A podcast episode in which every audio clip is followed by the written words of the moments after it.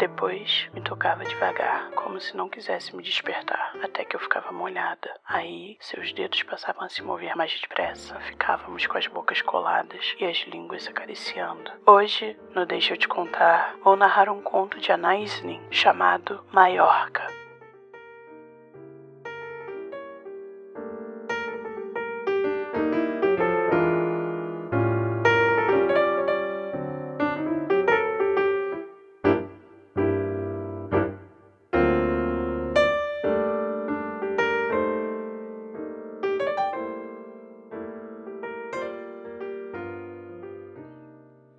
Estava passando o verão em Deia, na ilha de Maiorca, em um lugar próximo ao mosteiro onde se hospedaram George Sand e Chopin. De manhã cedo, montávamos em pequenos jumentos para descer as estradas que davam acesso ao mar. A viagem tomava cerca de uma hora por trilhas de terra vermelha, pedras, perigosos blocos de rochas, por entre as oliveiras cor de prata, até as aldeias de pescadores com seus casebres construídos ao sopé das montanhas. Todos os dias eu descia até uma enseada onde a água do mar era tão transparente que se podia ver os recifes de coral e a insólita vegetação no fundo do mar. Uma estranha história a respeito daquele lugar nos foi contada pelos pescadores. As mulheres de Maiorca eram inacessíveis, puritanas e muito religiosas. Só iam nadar com maiôs de saiote comprido e as meias pretas de antigamente. A maioria delas não gostava de nadar e deixava isso para as europeias sem vergonhas que passavam o verão na ilha. Os pescadores também condenavam os trajes de banhos modernos e o comportamento obsceno das europeias,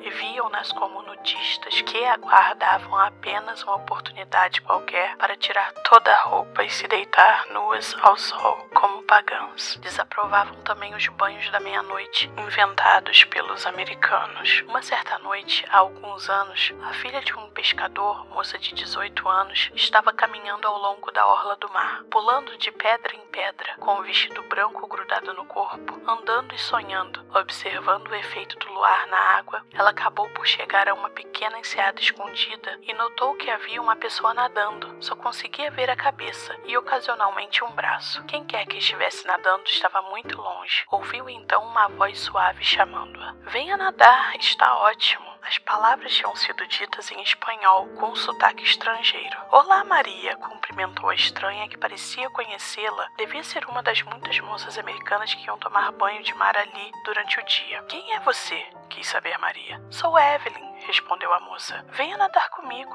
O convite era tentador. Seria fácil tirar o vestido branco e ficar só com combinação curta.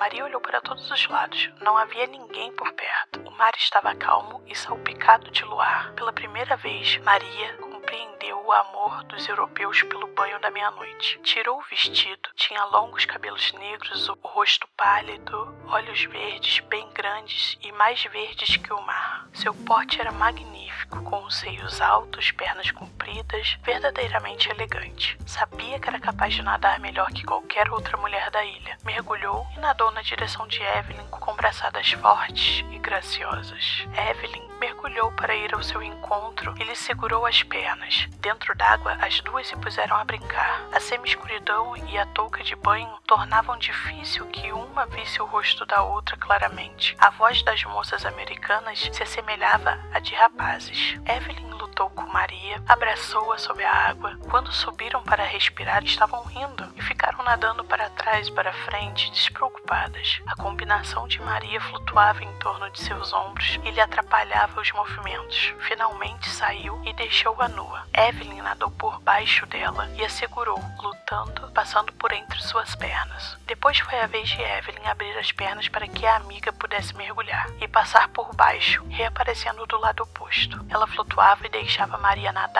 por baixo de suas costas arqueadas. Maria viu que a americana também estava nua. De repente sentiu Evelyn abraçando-a pelas costas, cobrindo todo seu corpo com o dela.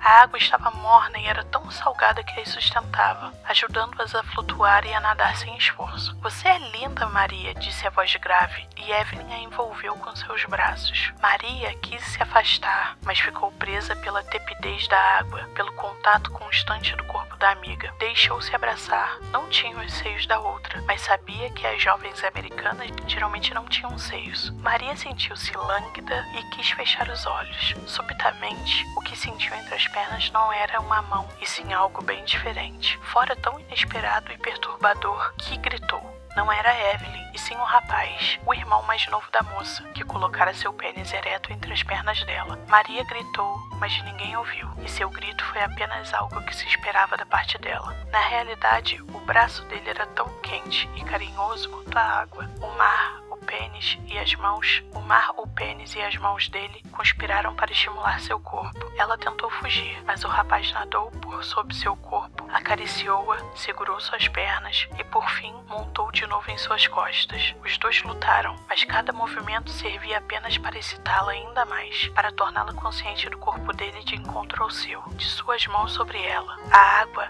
agitava seus seios para frente e para trás, como dois pesados nenúfares. Ele beijou seus seios. Com o movimento constante não era possível penetrá-la, mas seu pênis tocava vezes sem conta parte mais vulnerável do seu sexo. Maria sentiu que estava perdendo as forças. Nadou para a praia e o rapaz a seguiu. Os dois caíram na areia, as ondas quebravam sobre eles. Ambos ficaram algum tempo ofegantes, sem se mexer. Então o rapaz possuiu a moça, e o mar veio e os alcançou, levando o sangue da Virgem. Daquela noite em diante, o irmão da Evelyn e Maria passaram a se encontrar somente aquela hora. Ele a possuía na água, balançando, flutuando. A ondulação de seus corpos, quando desfrutavam um do outro, parecia fazer parte do mar. Descobriram uma posição segura na base de um rochedo e ali ficavam acariciados pelas ondas trêmulos em razão de seus orgasmos. Quando eu ia à praia à noite, imaginava sempre que seria capaz de vê-los nadando, fazendo amor.